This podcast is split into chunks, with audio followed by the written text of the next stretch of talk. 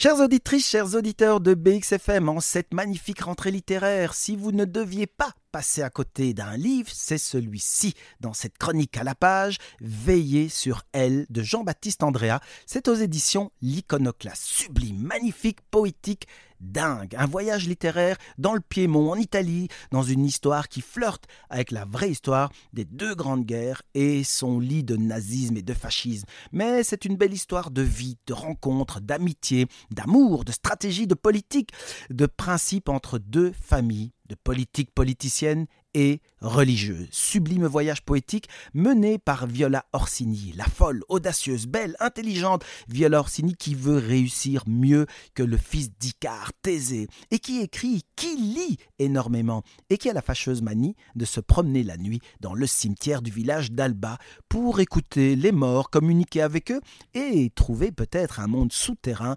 perdu depuis longtemps.